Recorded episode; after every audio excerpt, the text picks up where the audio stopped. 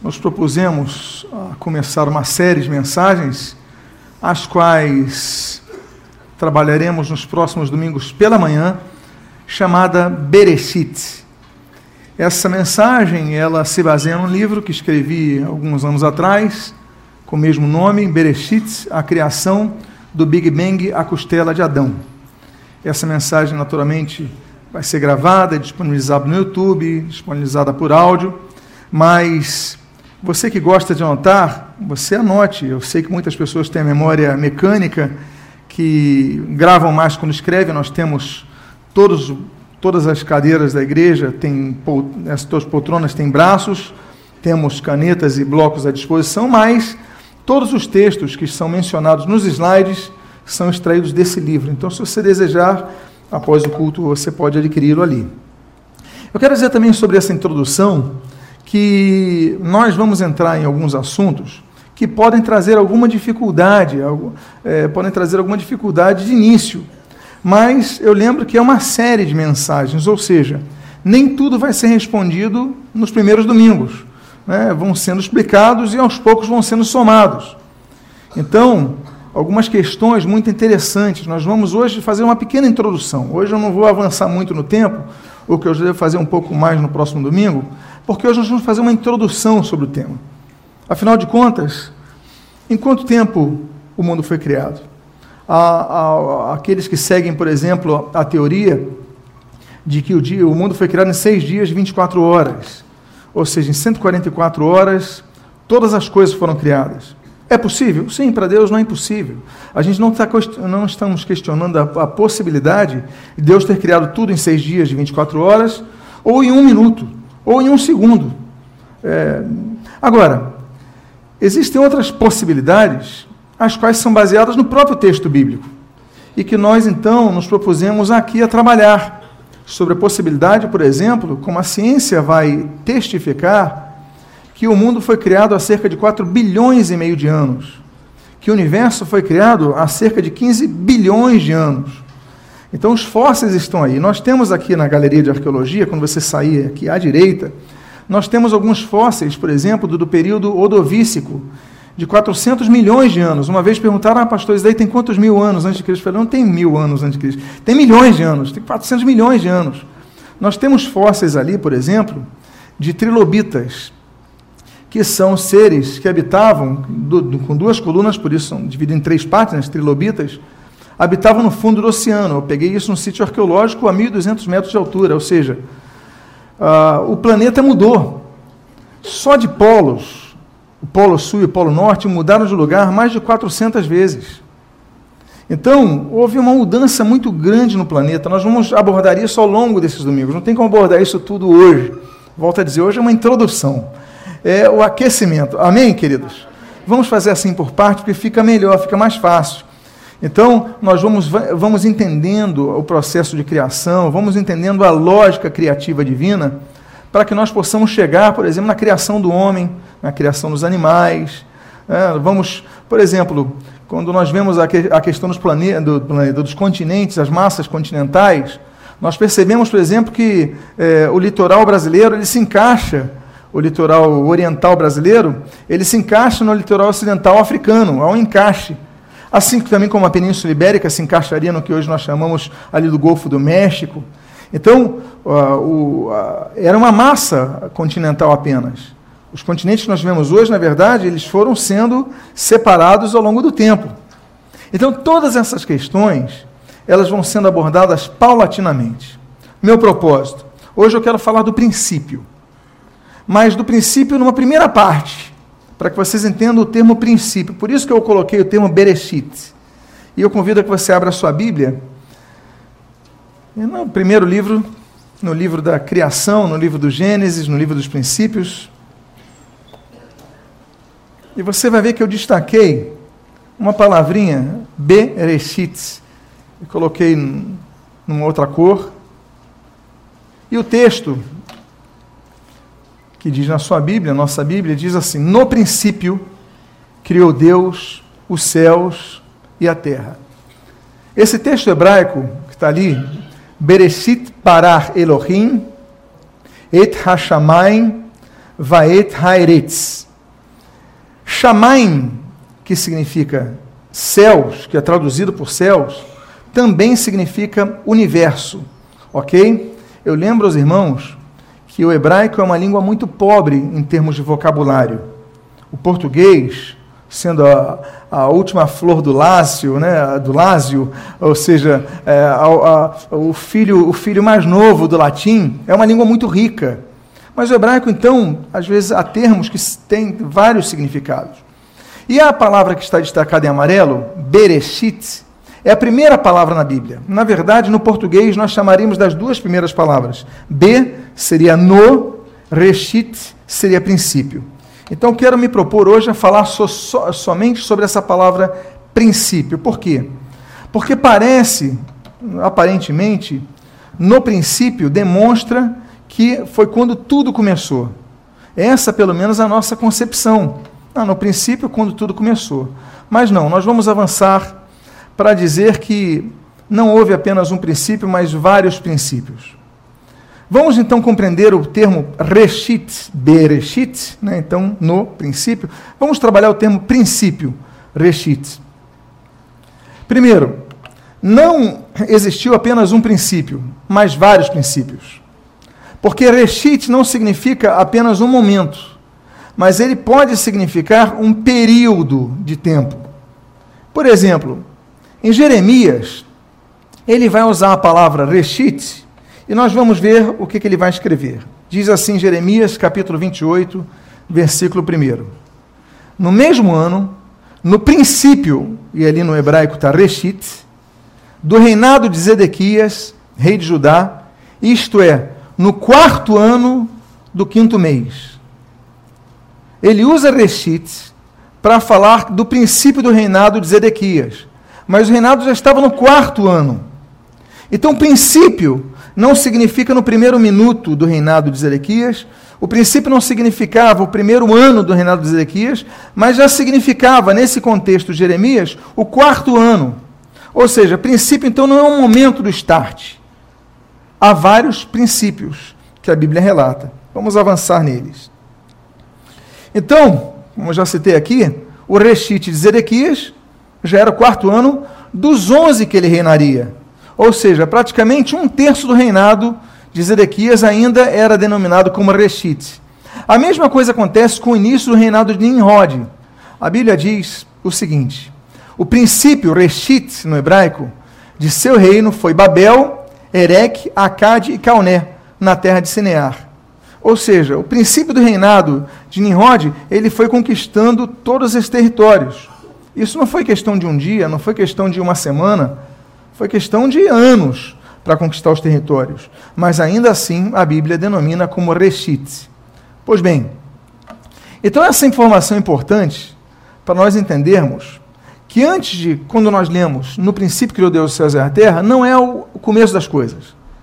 Porque parece que Gênesis 1 começa com o start de tudo. Não, não é. É um momento na história que acontece aquele no princípio.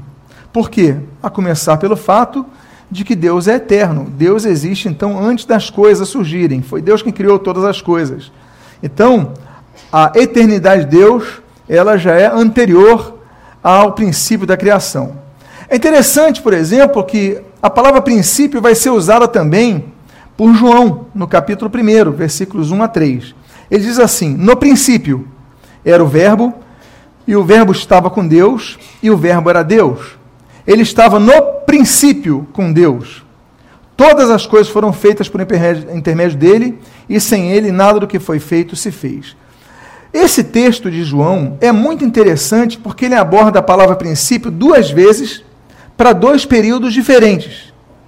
Nota bene, a Bíblia fala da divindade de Jesus, e não apenas ah, assim atesta, mas traz o atributo da eternidade em Jesus.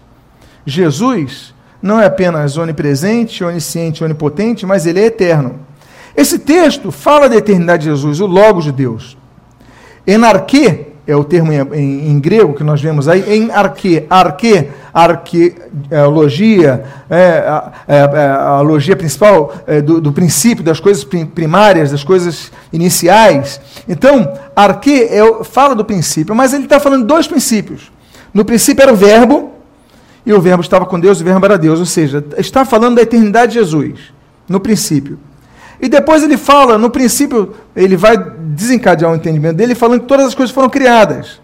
Ou seja, dois princípios diferentes. Um princípio que ele aponta para a eternidade de Jesus e outro princípio que ele aponta para a criação de todas as coisas. Tudo que foi feito foi feito, foi feito por meio dele. Então nós temos que começar a entender o seguinte: há vários reshits na Bíblia, há vários reshitim, perdão, há vários princípios que estão esboçados na Bíblia. Isso é importante por quê? Porque a concepção de tempo que nós temos é uma concepção muito limitada. A nossa percepção de tempo, ela é tão limitada que ela é variável. Eu vou falar isso quando falar da perspectiva de Einstein, mas quando ele vai falar da questão da relatividade, dos pontos de observação, que ele vai teorizar a questão do movimento, a importância do movimento. Nós dependemos de movimento. Então, por exemplo, para nós, o que é um dia? Um dia são 24 horas. Nós podemos dizer, assim, resumidamente, que nós conseguimos contar um dia quando, por exemplo, o sol nasce, opa, está começando um dia. E quando o sol se põe, opa, está finalizando um dia. Então a gente tem uma noção do dia. E ali a gente conta, ah, 24 horas do nosso tempo. Ok. Essa percepção ela vai variar conforme a estação do ano, não é verdade?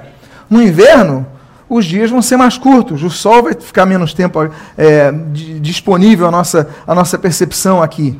E no, no verão, vamos ter tempos maiores.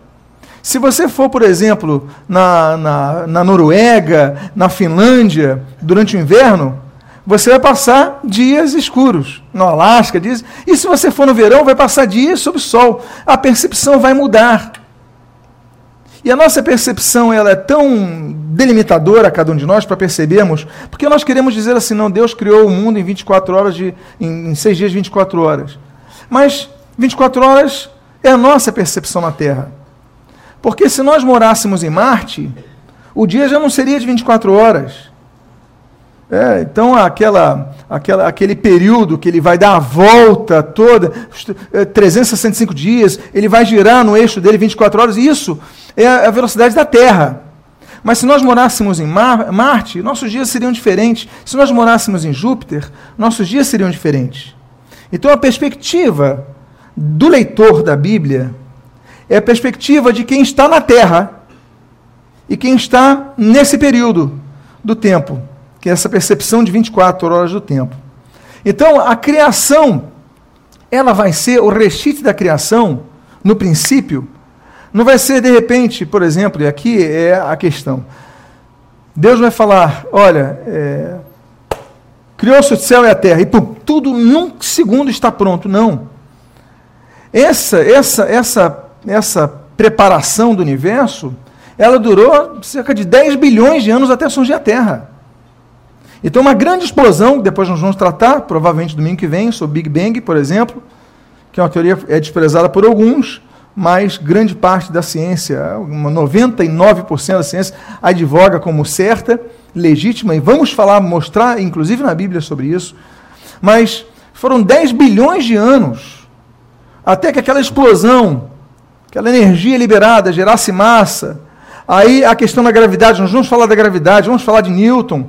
Né? Então, aquelas poeiras, o pó cósmico, vamos falar sobre isso hoje. A, importante, a importância de, de compreender o princípio do pó da Terra, né? o átomo primordial, que é um termo científico. Então, isso vai gerando, desencadeando uma velocidade e os corpos, a poeira vai sendo atraída e ali vão sendo criados os astros, os, as estrelas, os planetas e tudo mais. Isso tudo uma velocidade muito grande, mas mesmo assim, incandescendo, vai crescendo a massa. E aí, depois de 10 bilhões de anos, vai surgir nesse, nessa, mesma, nessa mesma intensidade, vai surgir a Terra. Então, o reshit não significa o princípio, um momento, um start, um segundo, não. Pode significar bilhões de anos entre a criação dos céus e a terra. Por isso, que no versículo 1 que você leu de Gênesis 1, Entre a primeira parte e a segunda parte, é 10 bilhões de anos. Quando diz assim, no princípio criou Deus os céus, o universo. Aí você coloca 100, você coloca 10 bilhões de anos e vamos para a segunda parte. E a Terra? Ou seja, a Terra é muito mais nova. Foram descobertos, por exemplo, a estratificação da Terra e tal, pedras de cerca de 4 bilhões e meio de anos na Austrália, por exemplo. A gente vai então percebendo a idade da Terra. Pois bem, e o que havia então antes do primeiro dia da criação?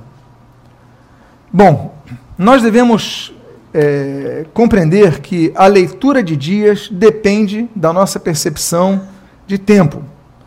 Só que um rabino do século XIII, Nanâmides, Moshe Ben Narman, ele disse algo quando escreveu um comentário sobre a Torá, século XIII, que é algo revolucionário. Ele dizia o seguinte: Antes da existência do universo, o tempo não existia. Ou seja, Nanâmides, ele vai avançar a compreensão quanto ao estudo do princípio do tempo, dizendo que o tempo não havia antes de existir o universo. Claro, hoje nós podemos dizer isso. Vou dar um exemplo. Nós dizemos assim: que no princípio criou Deus os céus e a terra. E a terra era sem forma vazia, e o Espírito de Deus pairava sobre a face das águas, não é verdade? Aí Deus diz o que haja, haja luz. E houve luz e fez o primeiro dia. Só que, qual é o problema que nós vamos solucionar nesses estudos? É que o primeiro dia, Deus disse haja luz. Mas o sol só surge no quarto dia. Como é que pode haver luz no primeiro dia, no segundo dia, no terceiro dia, e a Bíblia dizer que o sol só aparece no quarto dia. O sol traz dois problemas. O primeiro deles, a compreensão de que havia luz sem o sol. E a segundo, o segundo problema é a compreensão da contagem do tempo. Como é que pode haver o primeiro dia se não havia sol? Porque nós sabemos do dia de 24 horas pela contagem do sol o sol se põe, né, o sol nasce, nós contamos o dia, 24 horas, a partir disso, nosso referencial é o sol. O referencial do tempo, portanto, depende da observação dos astros, depende do sol. A gente só consegue contabilizar o tempo graças ao sol. Então, essa é a nossa dinâmica. Por quê? Porque é o tempo que a Terra vai girar e o Sol está ali fornecendo a sua luz. Então, esse tempo de 24 horas é o que vai definir o dia. Mas se o sol só vai ser observado no quarto dia, como é que se pode contar o primeiro, o segundo e o terceiro dia? Vamos falar depois sobre isso. Nós vamos falar, por exemplo, que o sol já existia quando Deus vai criar todas as coisas. Quando a Terra vai ser criada, 10 bilhões de anos depois, o Sol, o Sol é muito mais antigo que a Terra, todos, todos sabem disso. Mas ele vai surgir no quarto dia, porque quando começar a dissipar aquela camada é, efervescente de água, de, de vapor na terra, é que o sol vai conseguir ser visto depois do quarto dia, depois da quarta era, depois do quarto ciclo de anos uh, da criação. Pois bem, então, o tempo não existia, porque o tempo depende do sol. Então, antes do universo ser criado. Agora, o, o princípio do primeiro dia da criação, ele é anterior ao tempo. Vamos explicar. Volto a dizer. Eu vou explicando paulatinamente e a gente vai chegar por favor, não perca esses cultos domingo de manhã para você entender tudinho. Amém, queridos? Vamos lá. Antes do tempo existir, Deus já começara a sua criação. Porque, volta a dizer, tempo, na nossa percepção, para Deus, um dia é como mil anos, mil anos é como um dia. Não é isso que escreve Pedro? Então, nossa percepção de tempo. Para Deus, não há tempo. Para Deus, a profecia é algo comum. Ele pode falar algo sobre o futuro hoje, como se nós falássemos algo hoje sobre o passado. Um fato perceptível, porque Deus não se re reduz ao tempo. Pois bem, então nós vamos ver o seguinte. Um texto muito interessante está em Provérbios. Esse texto, nessa introdução, que fala dos princípios, ele é importante. Provérbios 8, versículos 23, 26, 30 e 31. Diz assim: Desde a eternidade fui a sabedoria de Deus, que esse é o contexto, estabelecida. Desde o princípio, olha o termo reshit, antes do começo da terra. Opa! Gênesis 1.1 diz, no princípio que eu dei os céus e a terra. Mas ele está falando que tem um princípio antes do surgimento da terra. Provérbios está falando sobre isso. Então, desde o princípio, antes do começo da terra, ele ainda não tinha feito a terra, nem as amplidões, nem sequer o princípio do pó do mundo. Opa, princípio do pó do mundo. Grave isso, vamos trabalhar sobre isso já. Então eu estava com ele era, o seu, era seu arquiteto. Dia após dia era as suas delícias, folgando perante ele em todo o tempo, regozijando-me no seu mundo habitável e achando as minhas delícias com os filhos dos homens. Bom, vamos trabalhar esse texto essa manhã? Vamos fazer isso? Vamos fazer isso juntos? Vamos lá. Vamos analisar cuidadosamente os aspectos que vão trazer luz ao fato, aos fatos anteriores ao homem, anteriores à terra e anteriores até mesmo ao tempo. Em primeiro lugar,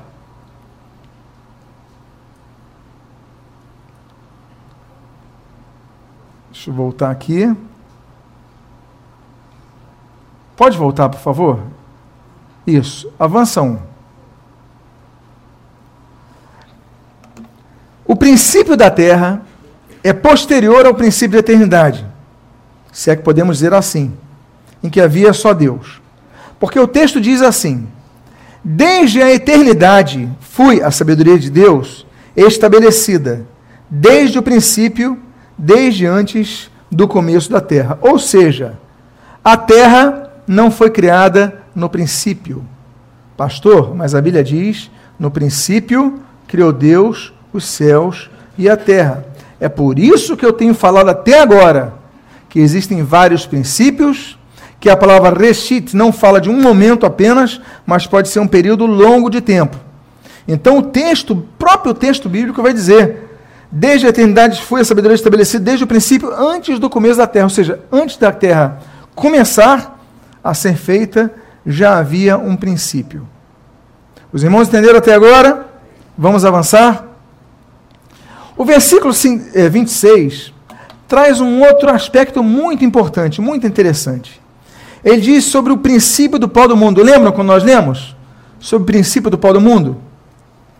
A pergunta é: poderia ser o pó de onde o homem seria criado? O pó da terra, o barro? A palavra pó é realmente poeira. Então nós temos que analisar a questão no aspecto é, regressivo. Vale considerar uma coisa. E isso é importante. Todas as coisas, elas são ligadas no universo material. Então, por exemplo, você encontra certos elementos na Terra que você encontra no corpo. Quando eu era criança, a minha mãe dizia assim: Lutero, come feijão porque você precisa de ferro. Eu, quando era criança, não entendia. Como assim? Feijão tem ferro? Isso não quebra meu dente. Como é que feijão tem ferro? Por que, que eu preciso de ferro? Ferro é um mineral. Mas nosso corpo tem ferro. Nosso corpo tem zinco. Nosso corpo tem sódio.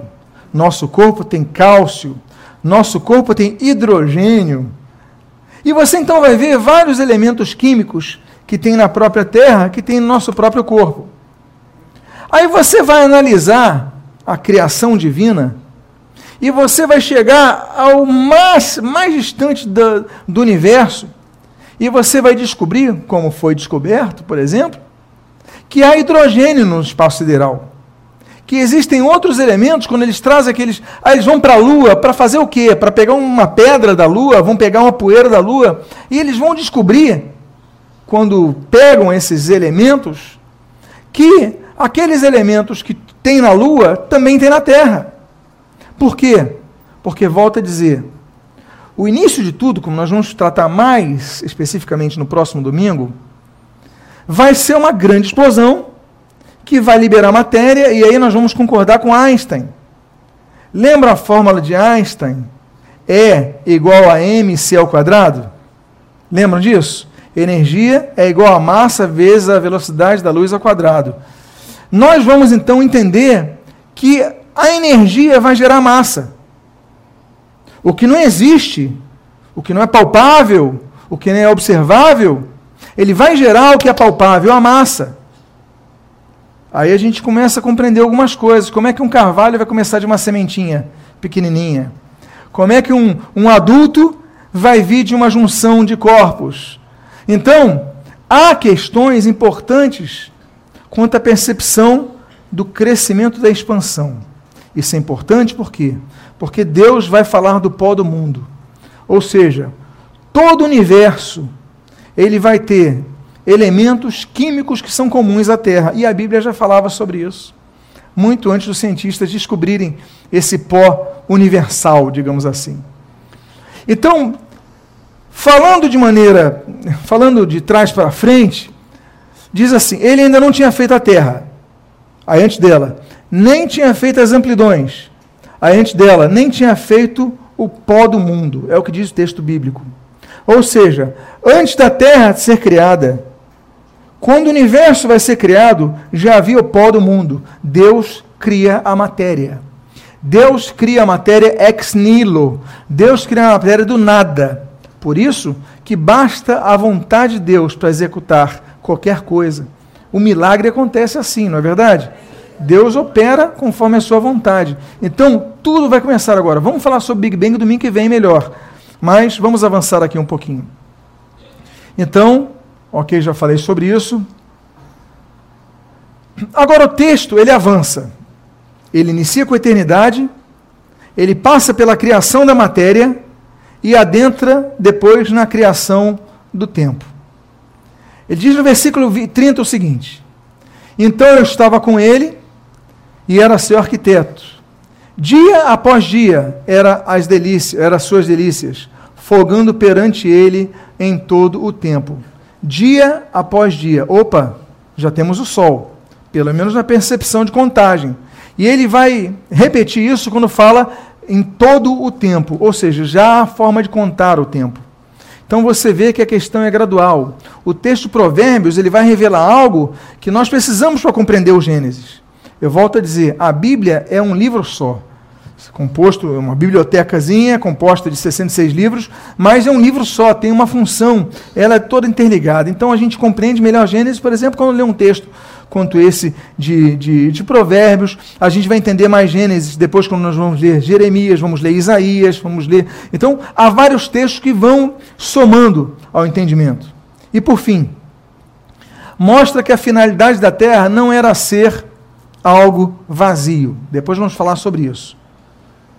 Mas Deus criou a terra para ser habitada. Diz o versículo 31.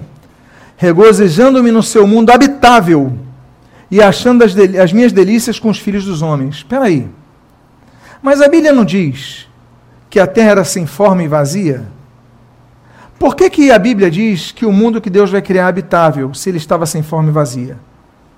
Será que Deus criou o mundo sem forma e vazia? Ou será que Deus criou o mundo habitável e depois houve um problema no mundo e aí foi, tivemos as mudanças? Vamos estudar sobre isso aos poucos ao longo dessa série. Eu vou finalizar a última parte desse estudo de hoje, que eu prometi ser breve, ser uma introdução, falando sobre os anjos. Eu escrevi um livro que está ali à disposição, Teologia Sistemática, Angelologia, a doutrina dos anjos, onde eu explico de maneira mais acurada a respeito do assunto. Mas, antes de nós entendermos o mundo na sua configuração inicial, depois vamos tratar isso adiante, nós temos que entender o seguinte: que os anjos foram criados antes da terra. Porque a questão, ah, o que é mais antigo? Os anjos, a terra, os homens, e a Bíblia mesmo responde a respeito disso. Nós lemos o seguinte: Onde estavas tu? Estou no livro de Jó, que é o livro mais antigo da Bíblia. Ah, pastor, não é o livro de Gênesis, não. Gênesis não é o mais antigo da Bíblia. É Jó o mais antigo da Bíblia. Gênesis vai ser escrito por Moisés e sua equipe, uma equipe que auxiliava Moisés, mas Jó, pela estrutura gramatical, pela estrutura do idioma, já é um, um texto mais antigo. Pois bem, O texto de Jó, capítulo 38, versículo 4 versículo 7, diz assim: Onde estavas tu quando eu lançava os fundamentos da terra? E rejubilavam todos os filhos de Deus, que depois a própria Bíblia vai mostrar que é um dos nomes para os anjos. Ou seja, quando a terra vai sendo criada, e isso vai durar bilhões de anos, 4 bilhões e meio de anos, alguns dizem 3 bilhões, ponto 9, outros dizem quase 5 bilhões, eu estou arredondando para 4 bilhões e meio, naturalmente tudo é só uma teoria, são contas, mas durante todo esse processo, os anjos rejubilavam. Então nós começamos a ver então que a criação divina, ela é uma criação que não é apenas da matéria, mas antes disso, ele já criou seres, já criou estruturas que são estruturas diferentes da nossa, naturalmente, estruturas diferentes de quem vai ser criado do, de, um, de um elemento químico da Terra, do organismo da Terra. Pois bem, então, antes da criação da Terra, a matéria, o um mundo espiritual que era metafísico já existia. Pois bem, no próximo domingo, nós vamos começar a adentrar no Big Bang. Eu preferi fazer uma introdução leve hoje, uma introdução mais curta hoje, porque se nós entrássemos no Big Bang, nós íamos exigir um bom tempo. No próximo domingo, nós vamos falar sobre a teoria do Big Bang. Vamos falar com, como é que tudo começou. Vamos falar da descoberta dos planetas, a questão da, dos, dos errantes. Vamos falar da questão da gravidade, Vamos, vamos falar a respeito das percepções de que o, a Terra não era o centro do universo, mas era o Sol. As condenações, perseguições por causa disso. Mas depois nós vamos falar então sobre o sistema, a, a, a questão de Copérnico, né, copernicana, a questão de Kepler, né, a, não, é, não, é, não é um círculo, mas é elíptico o movimento. Então nós vamos ver tudo isso por quê? Porque é importante nós notarmos que a Bíblia vai falar a respeito disso, e Einstein, só no século XX, que vai realmente confirmar o que Lemaitre falava, que o universo está em expansão. E a Bíblia vai falar não apenas da questão da expansão do universo, mas da, re, é, da retração futura. Porque assim como houve um Big Bang, vai haver um Big Crunch. Ou seja, depois que alcançar um final, tudo vai voltar. Tudo isso nós vamos analisar domingo que vem. Amém, queridos? Vamos por partes, senão ninguém aguenta. Amém? Vamos fazer uma oração. Pai amado, lemos a tua palavra numa perspectiva a perspectiva de conhecermos melhor tudo que revelastes nas tuas escrituras. Porque muitas vezes nós lemos e não compreendemos.